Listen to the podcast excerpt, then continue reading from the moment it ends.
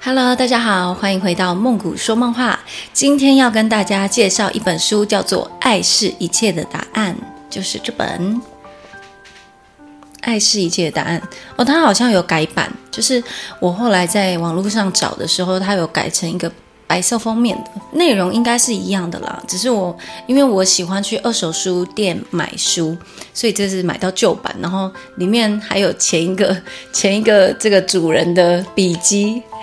他其实在讲的就是他的书名《爱是一切的答案》。不管你遇到什么事情，全部都是处于你的心境去看待这件事情。比如说，今天我遭就是遭遇了一个很不好的事情，可是你是用什么样的心态跟态度去面对？如果你是一个充满爱的人，其实很多事情都不会一直抱怨，这些事情都是自己造成的。对于我来说，我觉得身边很多发生的事情都是自己所创造的。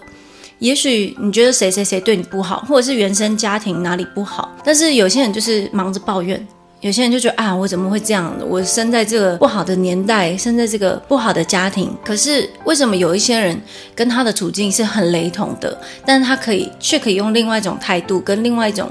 就是心境去面对跟去处理所有的事情，这个就是心里面在想什么，就会体现在你周围。有一些人很喜欢抱怨，但他抱怨可能就是他的出发出发口。但是对我来讲，我有时候听到抱怨太多的时候，就会觉得拜托不要再说就是抱怨了，因为你抱怨也没有用啊。这事情就还是一样会发生啊。那有时候对方抱怨的事情，我完全不觉得这是有什么好值得抱怨的。所以我觉得我可能是一个处处于在充满爱的一个家庭，我爸我妈都给我非常多的关爱。虽然我小时候十岁我就上台北读书了，每天都住在学校。只有就是周休二日会回台中，不是很喜欢打电话回家，因为我不喜欢讲电话。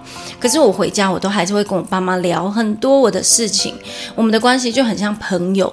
所以我觉得爱这个东西是我原生家庭给我的东西，你不能控制你的原生家庭，你也不能控制你从小到大的思想是什么。可是我觉得看了这本书。